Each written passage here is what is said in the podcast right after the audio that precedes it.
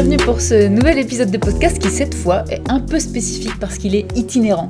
Avec Fabien, on s'est déplacé euh, chez un psychologue qui a des spécificités dont on va vous parler et qui a une façon de travailler aussi euh, dont il va nous parler. On s'est déplacé euh, au Puy pour rencontrer Jean-Baptiste qui est un ami que je connais depuis maintenant. Ça fait combien de temps qu'on se connaît? 15 ans?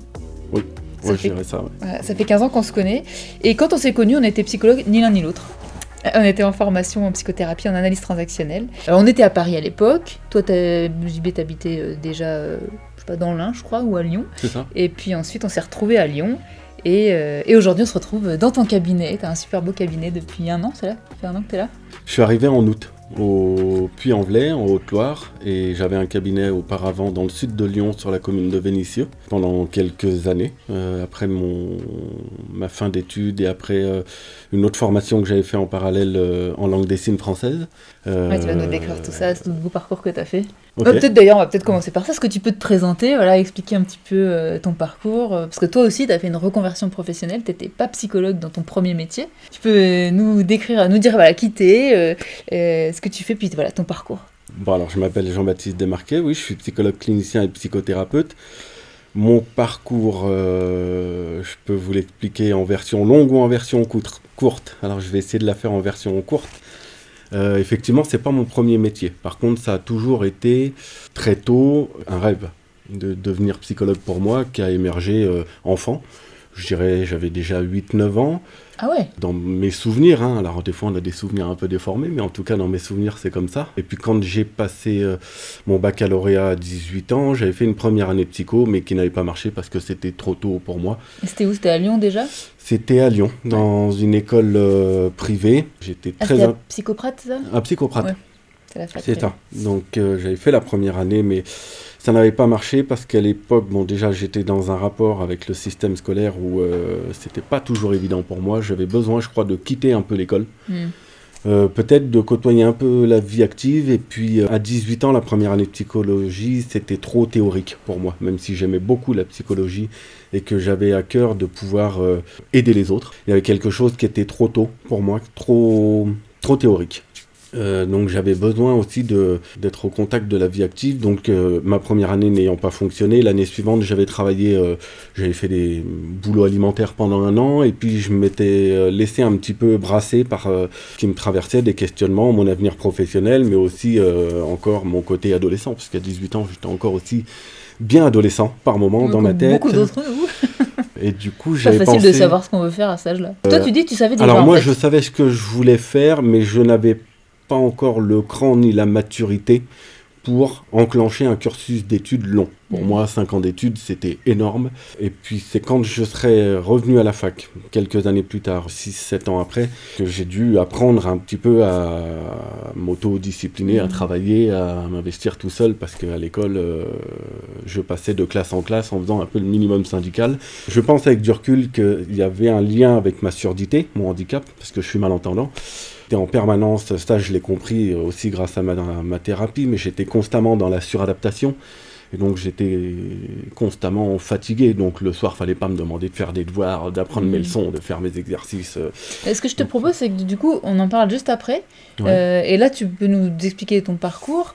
Euh, et puis ensuite, effectivement, c'était une question que j'avais envie de te poser. Donc, euh, je me dis, peut-être euh, voilà, peut-être tu peux Ok. nous raconter ton, ton parcours pro. Et puis, effectivement, après, euh, on va pouvoir. Ça m'intéresse aussi, je pense que ça intéressera les personnes qui nous écoutent de savoir comment ce, ce handicap-là euh, t'a impacté toi. Mais... Donc dans mon parcours, euh, je quitte la première année de psycho, je fais euh, des boulots alimentaires et puis je réfléchis à un autre métier qui reste dans le champ de la relation d'aide et je pense au métier d'éducateur. Et ce qui m'interpelle dans le métier d'éducateur, c'est de pouvoir euh, accompagner au quotidien, d'être confronté au quotidien de personnes en difficulté. Ça me renvoyait quelque chose de beaucoup plus concret que la psychologie qui était encore trop abstraite ou trop théorie. Ça te euh, paraissait plus théorique. accessible pour l'âge que tu avais Et ça me paraissait plus accessible. Donc j'avais en parallèle passé les concours dans plusieurs écoles. J'avais été reçu dans une école, donc je me suis formé deux ans au métier de moniteur éducateur. Et après, j'ai exercé pendant deux ans. Ah, t'as pas été éduque tout de suite? Parce que nous, quand on s'est rencontrés, t'étais déjà, étais déjà éducateur. J'étais éducateur, Ouais. donc je me suis d'abord formé pendant deux ans, Mm. où j'avais fait euh, plusieurs stages euh, longs pendant ma formation, et ensuite j'ai exercé comme euh, ME, euh, moniteur éducateur, pendant deux ans. surtout dans le champ du médico-social, donc surtout dans des structures, surtout ITEP, IME. Hmm. Donc des enfants, adolescents, soit porteurs d'une déficience intellectuelle, soit ayant dit des troubles du comportement. Et c'est en parallèle que euh, tout doucement la fibre psycho revenait et que j'avais été interpellé par euh, l'analyse transactionnelle. J'avais entendu parler de l'analyse transactionnelle, je m'étais un petit peu plus intéressé à la question, notamment sur une école à Paris, et qui est une pratique de la psychothérapie qui, moi, m'a interpellé. Et donc j'ai choisi, en parallèle de mon métier d'éducateur, d'aller me former à l'analyse transactionnelle sur Paris. Excuse-moi, je, coupe, mais du coup, après moniteur éducateur, t'as as dû continuer, c'est ça, pour faire un autre, une autre année pour être euh, EduxP, non? Non, alors moi je suis pas éducateur spécialisé, Ouais. je suis moniteur Ah éducateur. bah dis après 15 ans, voilà, j'apprends que finalement... moniteur éducateur, c'est deux ans, et éducateur spécialisé, c'est trois ans. Eh, J'ai cru que t'avais t'avais fait une année de plus. Non, non, non. Et donc, je me suis formé à l'AT sur Paris pendant trois ans. Donc, c'est ces années-là qu'on s'est rencontrés. Ouais. Et au bout de trois ans d'analyse transactionnelle, même au bout de deux ans, même un an et demi d'analyse transactionnelle, ça y est, j'ai eu un truc qui s'est euh, réactivé euh, chez moi où je me suis dit non, c'est bien le métier de psychologue et psychothérapeute que je, je veux faire. Donc, euh, je veux re- pouvoir reprendre les études de psychologie. Pourquoi? Parce que c'était quand même important que je puisse euh, avoir euh, une certaine connaissance, notamment du développement psycho-affectif, psycho-affectif, pardon, de l'enfant, de l'adolescent, parce que je trouvais que, pour, enfin, pour moi, c'était une évidence. Et t'avais quel âge à ce moment-là? 25 ans. Parce que c'est souvent les- quelque chose que les gens euh, me demandent, moi, quand je parle de ma reconversion, c'est quel âge t'avais? Alors moi, je crois que j'étais plus âgée, un peu plus, parce que t'es un petit peu plus jeune que moi. Pas tant que ça, pas tant que ça. mais, effectivement... J'avais, euh, ouais, j'avais 25 ans, euh, donc j'ai fait une licence de psychologie et ensuite un master de psychologie clinique de l'enfant et de l'adolescent sur Lyon. Et pour moi, c'était un master qui allait, qui allait de soi parce que je, je ne voyais pas comment je pouvais accompagner des adultes si j'avais pas une approche, une connaissance et puis surtout une approche clinique via le vecteur de l'enfant et de l'adolescent. Comment ils sont je- construits? Comment ils sont construits. Et puis moi, je, je, je reste convaincu, c'est pas qu'une convain- conviction personnelle, j'ai pu le voir dans ma formation datée, notamment, que on a tous euh, un petit garçon ou une petite fille à l'intérieur de soi qui reste, qui est là. Parfois, on l'a oublié. Mais il n'a pas disparu. C'est pas parce qu'on est devenu adulte que c'est relayé au stade du passé, que ça n'existe plus. Et je pense que quand on est adulte, parfois on est surpris par des comportements, des attitudes qu'on peut avoir qui nous échappent, dont on comprend pas. Et c'est peut-être un étage en deçà. C'est peut-être euh, une autre zone intérieure qui tente d'exprimer quelque chose, qu'il l'exprime comme il peut. Et, et c'est là où je me dis que l'écoute, elle est, c'est, enfin, c'est un métier où j'essaye de garder une double écoute, c'est-à-dire à la fois qu'est-ce que me dit l'adulte dans ce qu'il me rapporte dans ses mots, mais qui parle aussi à l'intérieur de lui. Et puis en euh, plus, tu reçois aussi des enfants et des ados. Et c'était aussi parce que je voulais pouvoir continuer euh, d'accompagner des enfants et des adolescents. Alors pas la petite enfance, puisque je n'ai pas d'expérience dans la petite enfance et tout ce qui touche vraiment de la naissance jusqu'à l'âge de 2-3 ans. Pas une tranche d'âge à laquelle je suis particulièrement sensible. Il y a, ça résonne pas pour moi, donc ça me parlait pas. Euh, voilà, donc j'accompagne des enfants, adolescents et adultes.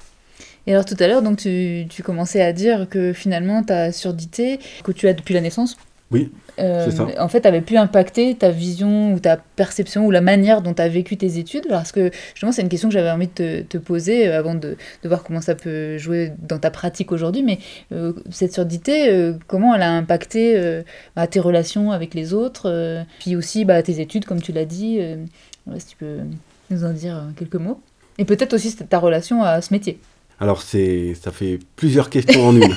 Donc je vais essayer de répondre à tout. Alors comment moi ça m'a impacté en tant que personne avant de parler du psychologue que je suis, même s'il y aura forcément des résonances, des ponts.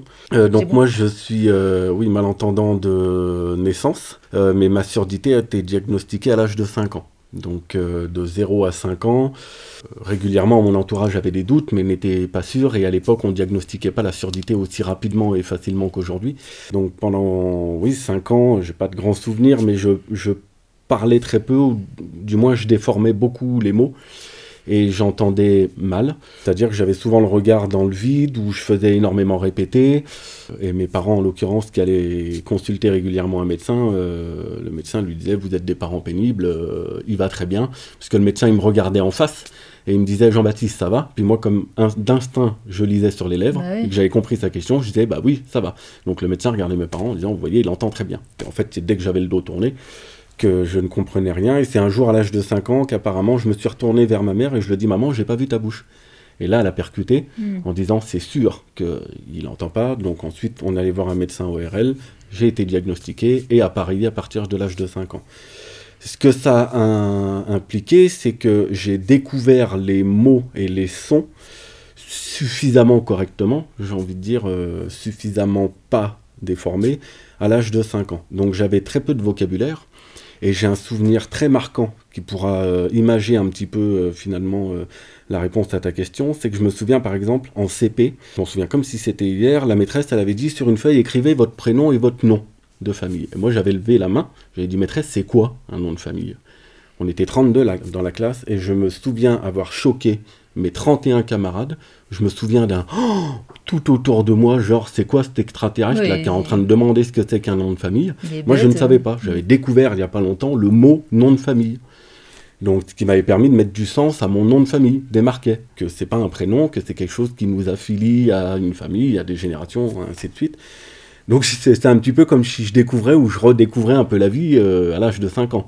Donc, euh, là où c'était compliqué, c'est que comme je venais de passer, de poser une question normale pour moi, mais très extraterrestre pour l'autre, ce qui peut être compliqué, c'est de ne pas s'inhiber et de se refuser de poser des questions par la Tu as suite. constaté l'impact que ça avait de ta question, en fait, finalement, Social. euh, sur le L'impact plan social. social, euh, donc ça, c'était c'était assez Ça, c'était nouveau pour toi? Comment C'était nouveau pour toi parce que dans ta famille, en fait, tu t'avais pas cet impact social qui t'avait Non. marqué? Non, j'étais pris comme j'étais. Donc, euh, par contre, je me souviens très bien que suite à cette question que je pose à la maîtresse, je rentre le midi ou le soir, je mange avec mes parents et je leur en parle. À mes parents, je leur dis ça, euh, j'étais pas bien avec ça. Et je me souviens que mes parents m'ont réexpliqué très tranquillement ce que c'était un nom de famille. Ils m'ont absolument pas regardé euh, comme un extraterrestre. Donc, j'avais quand même un endroit Ça, c'est sécure c'est génial, ça. pour pouvoir en parler. Et, et l'environnement est assez déterminant dans le rapport que tu vas avoir à ton handicap et la Mm. manière dont tu vas le percevoir. Mm. Euh, c'est pas un unique déterminant, mais il, est, il, est, il, il- il peut être puissant. Hello, c'est Fabien, et comme à chaque podcast, je me tape l'incruste pour vous parler de la lettre psy. Si vous n'êtes pas encore abonné, il s'agit d'un email pour mieux comprendre son propre fonctionnement psychologique, mais aussi celui des autres, et découvrir le monde de la psychothérapie. Il est écrit par Catherine et moi et contient trois articles et une citation commentée, ainsi que toute notre actualité YouTube, Instagram et les podcasts bien évidemment, pour être sûr de ne rien rater. Lors de l'édition précédente de la lettre psy, Catherine a lancé le débat Est-ce que les spécialistes du psychotrauma voient des traumatismes partout? Et quant à moi, j'ai écrit sur les découvertes récentes sur la respiration et la santé mentale, et puis sur une étude scientifique qui évalue la rentabilité des psys. Pour vous abonner, il ne vous faudra que quelques secondes en laissant votre adresse email sur notre site internet catrinapsy.com. Et maintenant, il est temps que je redonne la parole à Jean-Baptiste et Catherine.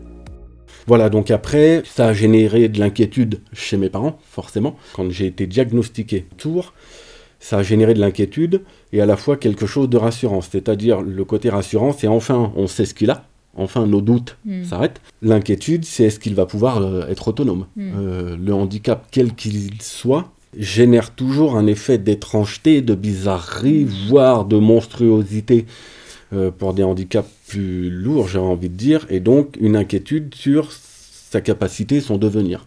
Et donc j'avais reçu une injonction éducative qui était il va falloir que tu en fasses deux fois plus que les autres, De part de tes parents. entre autres, Et pour rattraper le retard. Ouais. Et donc, euh, moi, en fait, je ne m'en rendais pas compte à l'époque, mais à l'é- à l'école, j'en bavais parce que je- j'étais sans cesse sur de la lecture labiale. J'entendais, mais j'avais besoin de lire sur les lèvres. Donc, je ne pouvais pas décrocher mon regard de- du maître ou de la maîtresse, sinon je comprends plus ce qu'il dit. Plus tard, au collège, lycée, c'est pareil. À la faculté, à l'université, c'est pareil. Parce qu'en Euh. fait, dès le début, tu as été dans des classes avec des enfants qui n'avaient pas de handicap. Effectivement, quand j'ai été diagnostiqué, mon médecin ORL et d'autres professionnels ont estimé que j'étais en mesure de suivre une scolarité dite ordinaire et que je n'avais pas besoin de rejoindre une structure spécifique qui accueille et accompagne des jeunes sourds et malentendants. Mais que par contre, arrivé vers la période du lycée, effectivement, ce serait préférable que je rejoigne une euh, structure parce que ça pourrait devenir plus compliqué. Et ça a été le cas. Arrivé en troisième au collège, je suis parti sur Lyon où j'ai rejoint euh, un collège et ensuite un lycée qui accueillait des élèves euh, ordinaires, mais où à l'intérieur il y avait une structure qui prenait en charge des jeunes sourds et malentendants. Et concrètement, j'avais des cours d'orthophoniste pour développer mon vocabulaire, mon, mon articulation. Puis j'avais des cours aussi, ce qu'on appelait spécialisés. C'est-à-dire que tout ce qui était, par exemple, les matières comme le français, histoire, mathématiques, anglais, on était en groupe spécialisé, on était uniquement entre jeunes sourds. Donc concrètement, j'étais dans une classe de qui allait entre 5 et 9 jeunes. Donc c'était extra. C'était super parce que c'était beaucoup plus adapté, moins bruyant et euh, beaucoup plus le temps de poser des questions. Et on avait un prof qui pouvait du coup avoir une attention plus focalisée. Je pense que pour un enseignant, c'est pas la même chose d'accorder une attention à 30 élèves que à 5 élèves. Et c'était un, enseignant euh, malentendant aussi? Non, non, non, c'était des enseignants volontaires. C'est-à-dire que tous les enseignants étaient informés qu'il y avait une structure à l'intérieur du lycée qui accompagnait des, des jeunes sourds malentendants qui est intéressé pour donner quelques heures de cours à ces jeunes-là. Euh, donc souvent les, orthophonistes se pointaient en réunion pédagogique pour expliquer un petit peu ce que c'était que la surdité, pour les, pour les rassurer aussi les, les, enseignants. Mais ça c'est quelque chose qui était extraordinaire et c'est quelque chose qu'on voit plus aujourd'hui avec cette dite politique d'inclusion. Qui est très euh, jolie sur le papier, mais très pervers dans la réalité derrière, parce qu'à l'époque, on ne parlait pas d'inclusion, on parlait d'intégration. C'était pas la même chose. Dans l'inclusion, tu veux dire qu'il y a quelque chose qui ne reconnaît pas la spécificité bah, L'inclusion euh, sur le papier, c'est joli, c'est-à-dire inclure une personne dite en situation de handicap dans un groupe ordinaire, mais encore faut-il pouvoir accompagner cette euh, personne, accompagner ce groupe ordinaire, et puis accompagner l'enseignant qui ne connaît rien du handicap en question pour pouvoir mmh. participer à l'inclure. Sauf que la réalité, en fait, cette politique d'inclusion, elle fait juste réduire le prix de journée, ça coûte beaucoup moins cher. Mmh. d'amener un jeune autiste malentendant dans une école ordinaire que l'orienter dans une structure spécialisée, éventuellement en internat à la semaine, qui coûte beaucoup plus cher. Ah oui, j'ai pas vu les choses comme ça. C'est ça le, côté pervers de l'inclusion, c'est qu'on veut politiquement faire croire que on inclut tout le monde, mais euh, on n'inclut rien du tout. On crée que de la discrimination, de, mm. la mise à l'écart et, de la souffrance. Mm. Et à l'époque, euh, là j'ai même fait un saut dans ma période du lycée, mais quand j'étais en primaire, donc j'étais quand même rattaché à l'Institut des jeunes sourds de Bourg-en-Bresse, c'est-à-dire que j'y allais une fois par an faire un petit bilan avec une psychologue. C'est comme ça que mon désir de psychologue a émergé, euh, pour faire un point sur comment j'avais vécu mon année. Et en parallèle de ça, chaque semaine, j'avais une orthophoniste de l'Institut des jeunes sourds qui se déplaçait dans mon école pour me faire du français, me faire travailler le français une demi-journée. Ça c'est pareil, aujourd'hui ça n'existerait plus en termes de coût, de prix de journée. Mmh. À la demi-journée, ça veut dire un professionnel est mobilisé, parce qu'il fallait qu'elle fasse une heure de trajet, j'avais deux heures de cours, une heure de trajet retour, ça lui immobilisait quatre heures de temps pour un jeune. Donc ça coûte cher. Ça, c'est quelque chose qui n'existe plus aujourd'hui.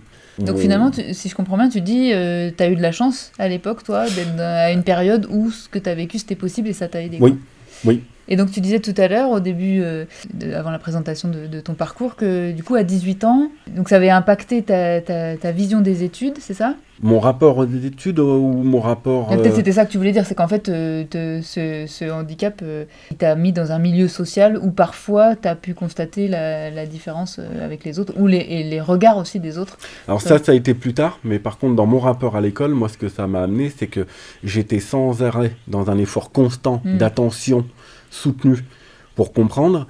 Et le souci, euh, alors je ne vais pas dire du handicap parce que j'ai pas cette prétention-là, mais en tout cas de la surdité, de mon rapport à la surdité, et c'est quelque chose que j'ai souvent remarqué chez beaucoup de personnes sourdes et, malentendantes, c'est que du coup j'avais tendance à me vivre sous le mode déficitaire, c'est-à-dire que comme j'entends moins, forcément je loupe plus d'infos, donc je suis moins que par hmm. rapport aux autres. Mais après, ça jouait sur un plan aussi narcissique. Euh, je suis moins bien que je suis pas à la hauteur. Euh, ça jouait sur ton estime de toi.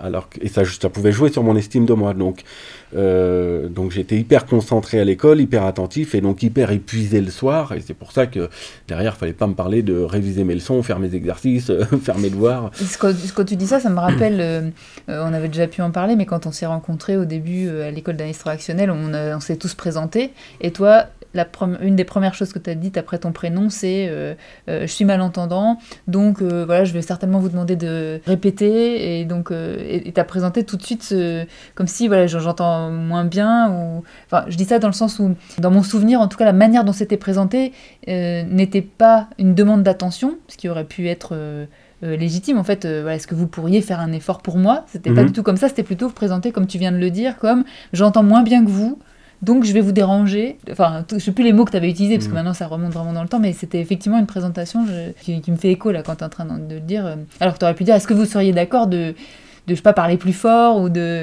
parler lentement ou des choses comme ça, et c'est pas comme ça que tu as présenté. Ok, ça c'est ouais, ton souvenir et je suis pas surpris avec du recul. À l'époque, je me présentais souvent comme ça. Je pense que c'était un moyen, euh, je le présentais comme pour euh, informer les autres, que je lis sur les lèvres et que j'ai besoin qu'on les dialogues ne se croisent pas, qu'on parle euh, chacun son tour. Mais je pense que c'était aussi un moyen euh, pour moi de me rassurer et de me dire au moins c'est dit. Hmm. Au moins, c'est dit, ils le savent. Donc, je pense qu'il y avait quelque chose de cet ordre-là. Parce qu'effectivement, aujourd'hui, je, je pense que je ne me présente plus comme ça. Et même en- au travail, en tant que psychologue, euh, je le dis pas. Hmm. Euh, C'est souvent les, certains enfants qui vont le voir, que je suis appareillé, qui vont me poser des questions. Oui, il y en a qui te demandent euh, qu'est-ce que c'est euh, tes Euh, appareils, parce que tu as les cheveux très courts en fait, Oui. donc euh, on voit tes appareils. Ouais. Et du coup, il y en a qui te demandent, ou des adultes même aussi? Des adultes qui me demandent, non. Par contre, ça a pu m'arriver de le dire à certains adultes qui euh, euh, vont trop marmonner dans leur barbe euh, ou qui euh, parlent trop doucement. Je le dis pas tout de suite parce que ça peut rester un élément clinique, une personne qui parle dans sa barbe et qui ne se fait pas entendre suffisamment. Ça peut dire quelque chose aussi d'elle. Donc euh, je me laisse aussi baigner dans un certain inconfort. Je ne cherche plus à tout comprendre à tout prix parce que c'est pas ça qui m'intéresse. Il y a effectivement, je comprends pas tout ce qu'elle dit, mais euh, qu'est-ce qui fait qu'elle ne se fait pas comprendre non plus? C'est ça qui est intéressant Mm. dans la relation euh, thérapeutique. Et au bout d'un moment, effectivement, si c'est trop compliqué parce que euh, j'attrape un mot sur 10, là, effectivement, je peux le préciser. Et du coup, donc tu disais, il y a des enfants qui t'ont posé la question, alors que comment Mm. tu réponds à ça? Simplement, j'essaye simplement de répondre avec euh, des mots d'enfant. Je leur dis que je suis malentendant, que j'entends euh, pas très bien, que j'ai besoin de ces appareils pour entendre. Et je leur dis, il y a des personnes qui ont besoin de lunettes pour euh, mieux voir, moi j'ai besoin de ces appareils pour mieux entendre, et c'est tout. Et ils ont des réactions particulières ou en fait tu dis ça, ils ont compris, passe à autre chose? Euh, non, ce que je trouve euh, génial à chaque fois, il y a une réaction assez commune, euh, assez généralisable, c'est que ça suscite d'un coup d'un seul une attention assez particulière chez l'enfant, comme s'il ne s'attendait pas. Il y a des enfants qui ne savent pas ce que c'est que des appareils auditifs, donc quand je leur explique, ils découvrent ce que c'est.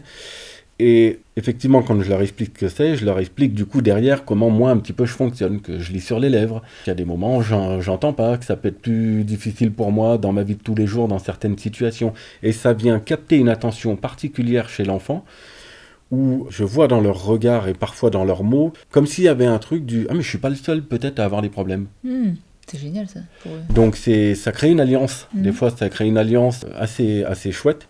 Les parents aussi ne sont pas insensibles. Quand je prends le temps d'expliquer ça à leurs enfants avec des mots d'enfants, et, et ça crée une alliance commune qui est assez, euh, enfin moi que j'aime beaucoup. Et puis c'est- ça vient un peu démystifier l'idée que le psy euh, va venir nous dire si je suis fou ou pas fou. Le psy c'est quelqu'un qui sait pour l'autre, donc c'est quelqu'un qui va bien, c'est quelqu'un qui, enfin ça démystifie un peu tout Mhm. ça.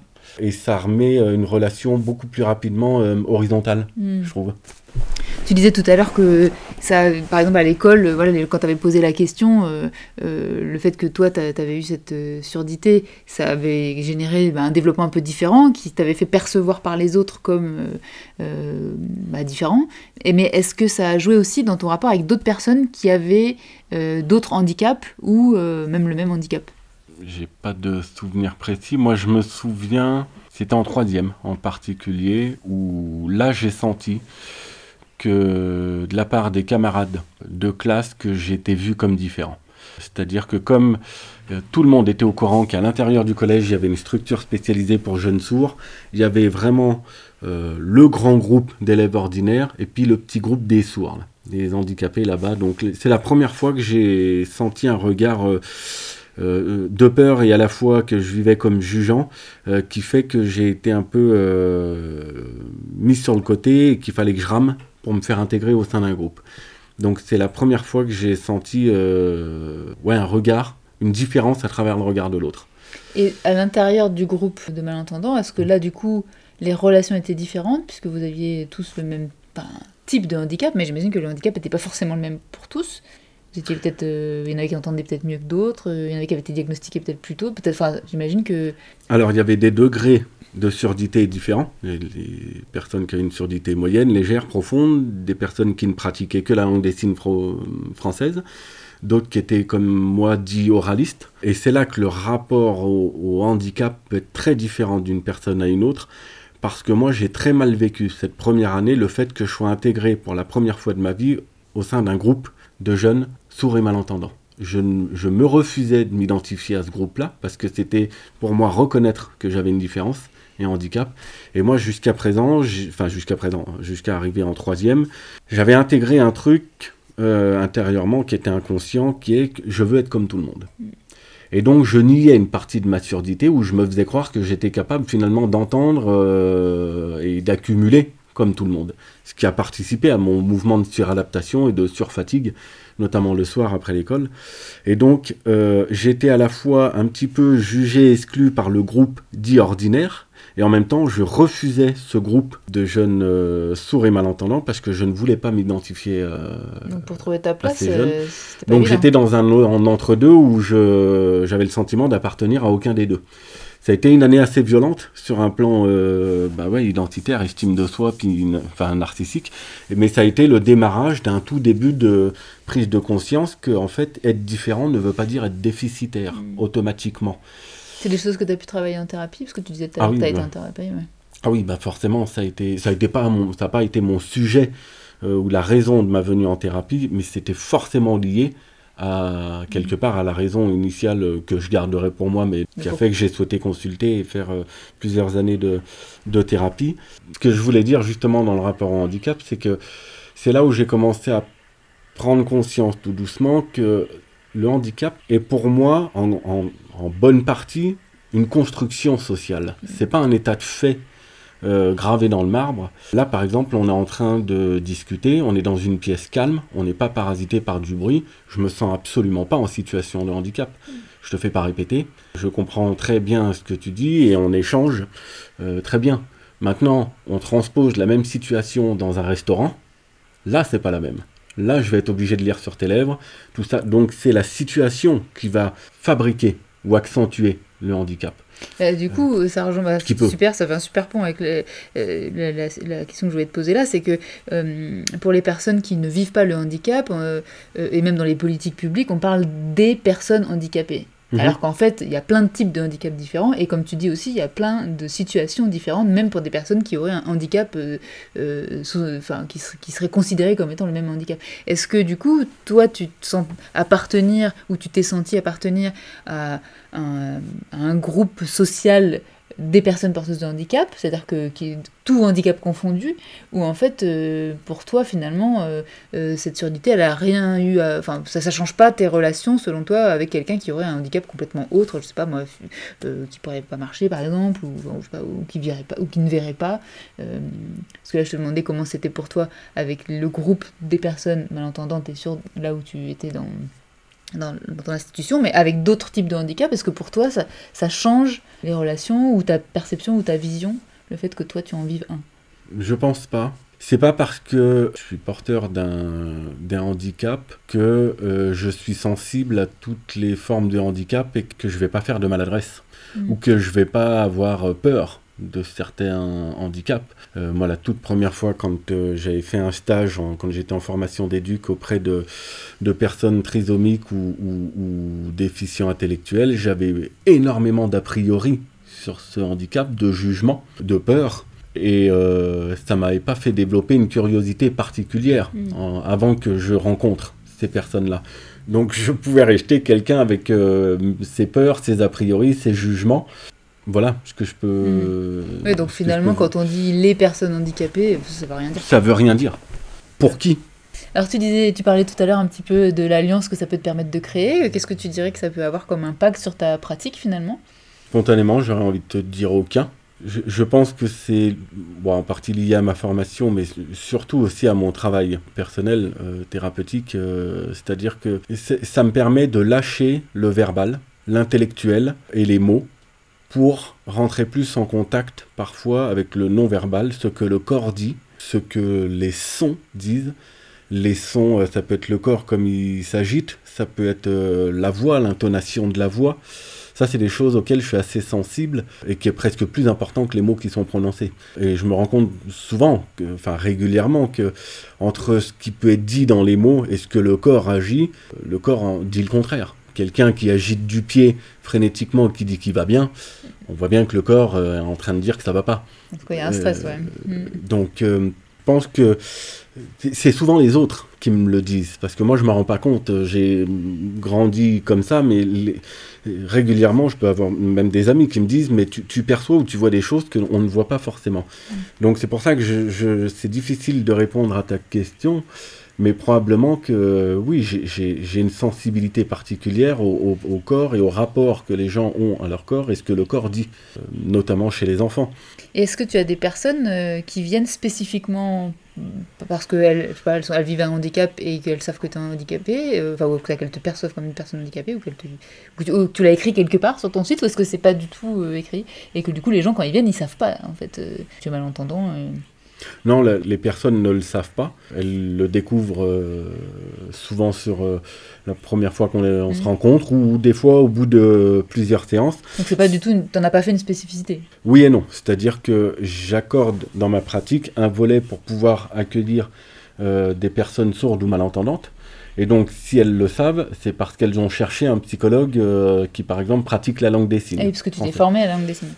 puisque je me suis formé il y a quelques années à la langue des signes française ou alors c'est parce que euh, un jeune euh, malentendant oraliste, euh, oraliste peut-être oraliste qui oralise, qui, c'est-à-dire qu'il peut parler, qui parle, hmm. qui ne communique pas par la langue des signes, mais qui oralise. Euh, moi, l'oral, c'est le français oral, c'est ma langue maternelle. Hmm. Le français en langue des signes, c'est ma deuxième langue. Hmm.